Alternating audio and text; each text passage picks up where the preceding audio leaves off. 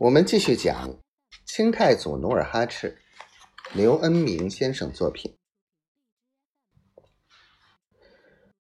皮廷相虽然从李永芳那里得到了满洲兵的动向，但心中仍然无底。他暗想：万一李永芳未能向韩王表述自己的心情，发动强攻。到时候吃亏挨打的还是自己。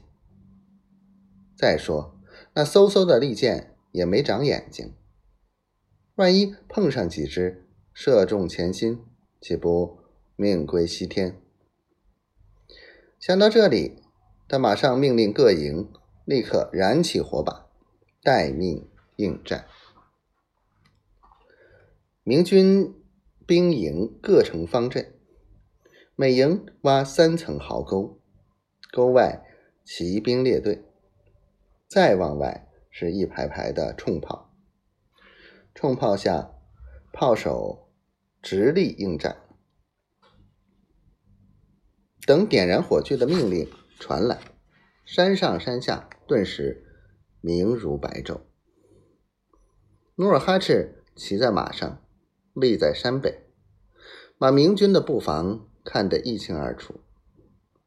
他等劝降的李永芳回来，探明了皮廷相的意向，就马上发起强攻。又一阵锣号响起，努尔哈赤率领的四万多大军，同时从四面将明军包围。弓箭手听到发箭的锣号声，立即弯弓搭箭。照直向明军的炮手射去，一排排炮手应声倒下，没倒的立即点火发炮。可是明军在明处，满洲兵在暗处，每一发冲炮发出，只能在远处的山林里闪光，而丝毫伤不着满洲士兵。满洲兵借着炮火的光亮，跨过壕沟，冲入敌阵。刀光剑影，顿时吓得明军胆战心惊。明军新入伍的为多，都没见过阵势，他们眼见一个个满洲兵如狼似虎，哪还顾得打仗？一个个丢下兵器，四处逃窜。一时。